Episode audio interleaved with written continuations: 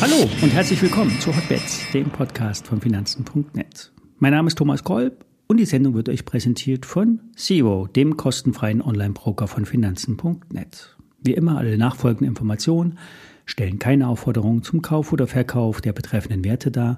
Bei den besprochenen Wertpapieren handelt es sich um sehr volatile Anlagemöglichkeiten mit hohem Risiko. Dies ist keine Anlageberatung und ihr handelt immer auf eigenes Risiko. Eine kurze Woche steht bevor, wenn man sich den Brückentag freinimmt. Ich werde das tun, also schon mal vorab als Info an euch.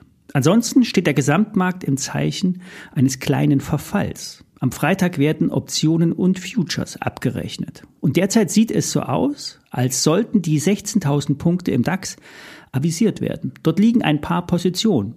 Über 16.000 Punkten könnte sich die Bewegung sogar noch einmal verstärken. Das gleiche gilt auch für den Ausbruch in der Range, aus der Range nach unten. Ich werde euch morgen im Trade der Woche noch einmal einen Discount Put vorstellen. Ich hatte das schon mal gemacht. Diesmal werde ich aber einen Schein mit einer längeren Laufzeit nehmen. Der zuletzt vorgestellte Schein läuft nur noch bis Mitte Juli. Der hat zwar weiterhin 50 Prozent Potenzial, doch die Alternative hat ähnlich hohe Renditechancen, läuft länger und hat mehr Puffer. Mehr dazu morgen. Die letzte Woche getätigten Trades, Apple Put und Nasdaq Short, habe ich am Freitagabend geschlossen. Es ist zu erwarten, dass die amerikanischen Indizes sich etwas weiter erholen. Doch es scheint so zu sein, dass der Nasdaq und damit die Tech-Werte ihre Hochs gesehen haben. Wenn ich einen Reshort starte, mache ich hier dazu ebenfalls ein Update. Eine kurze Einschätzung zu PayPal werde ich heute im äh, YouTube-Channel bringen, Tippchecker. Ich habe hier am Freitag eine erste Position gekauft. Mehr dazu im Video im Tippchecker-Kanal. Schaut da mal vorbei.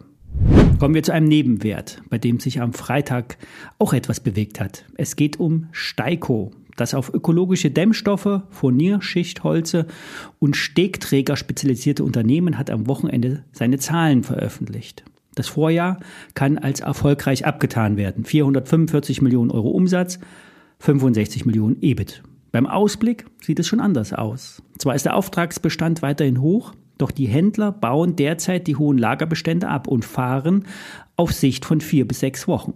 Im ersten Quartal hat sich die Zurückhaltung bei den Lagerbeständen schon bemerkbar gemacht. Der Umsatz fällt im ersten Quartal um 16,7 Prozent. Das EBIT lag nur noch bei 5,9 Millionen. Ein nicht so rosiger Ausblick für das laufende Jahr.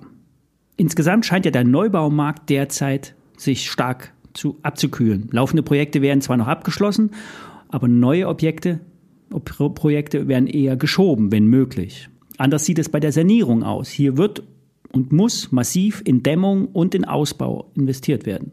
Durch die Abkühlung im Hochbau sollten jetzt aber auch mal die Handwerker endlich wieder mehr Kapazität haben, ähm, um auch kleinere Aufträge anzunehmen.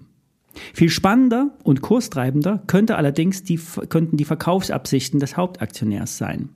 Udo Schrammeck ist CEO von Steiko und hält rund 60 Prozent der Aktien. Der Rest wird von einem Fonds gehalten, der DBS, aber die Mehrheit der restlichen Anteile sind im Free Float. Bloomberg hatte am Freitag berichtet, dass der Steiko-Eigentümer einen Anteilsverkauf erwägt. Informierte Kreise wurden da zitiert. Das Unternehmen bestätigt dann am Freitagabend die Verkaufsabsichten des Chefs. Allerdings wird sich klar davon distanziert. Es ist keine Firmenentscheidung, sondern eine rein private Überlegung des Hauptaktionärs. Wahrscheinlich wurde die News hm, absichtlich am Freitag geleakt, um vielleicht auch von den mauen Zahlen abzulenken. Vielleicht hat der Vorstand aber auch nur die Nase voll. Er ist Ende 60 und will die Firma in andere Hände geben. Es gibt einige Unternehmen aus der Branche, die äh, die Firma aus Feldkirchen bei München äh, kaufen könnten, zu denen es gut passen könnte. Auch Beteiligungsgesellschaften könnten die Firma ins Portfolio nehmen. Ökologische Dämmstoffe und Holzsysteme sind Zukunftsthemen, vor allen Dingen, wenn man ein Weltmarktführer ist. Normalerweise könnten die Aktionäre mit einem Übernahmeangebot rechnen. Hier ist das aber nicht notwendig, denn die Aktie notiert lediglich im Freiverkehr. Hier sind seit einer Gesetzesänderung keine Übernahmeangebote mehr nötig. Das heißt, ein Konkurrent kann die Kontrolle übernehmen mit einem Paketkauf vom Hauptaktionär und der Rest der Aktionäre muss zuschauen. Die Firma wird mit 700 Millionen an der Börse bewertet. Das ist der anderthalbfache Umsatz und das zehnfache EBIT. Allerdings auf die äh, Zahlen 2022 gesehen. Fazit, die Aktie kommt bewertungstechnik technisch in eine Region, die in Ordnung ist. 40 Euro war der letzte Unterstützungsbereich, 57 Euro das letzte Hoch. Auch wenn bei einer möglichen Übernahme kein Angebot zwingend notwendig ist, würde der Kurs durch einen neuen Hauptaktionär gestürzt, äh, gestützt werden. Vielleicht wird es auch ein Delisting angestrebt. Hier ist vieles möglich. Ich werde versuchen, bei 44 Euro noch ein paar Stücke zu kaufen, sollte aber nur eine kleine Position im Gesamtportfolio sein.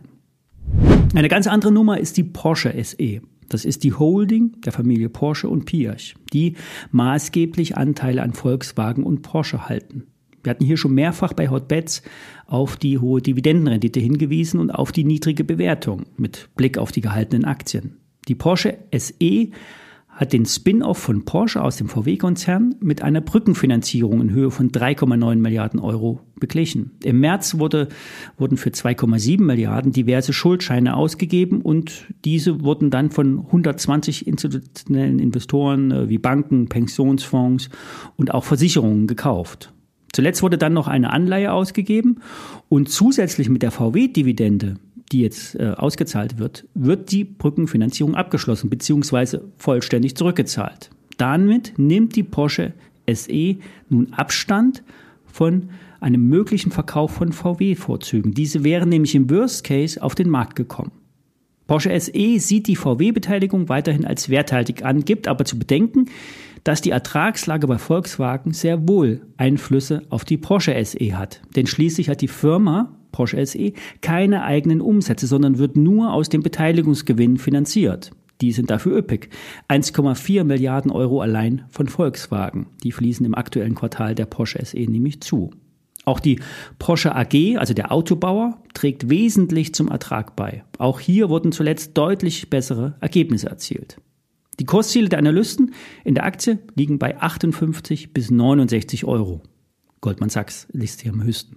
Die Dividende, die wird am 30.06. ausbezahlt. Bis dahin sollte der Kurs stabil bleiben. Danach wird die Abhängigkeit vom VW-Kurs wieder deutlich zunehmen.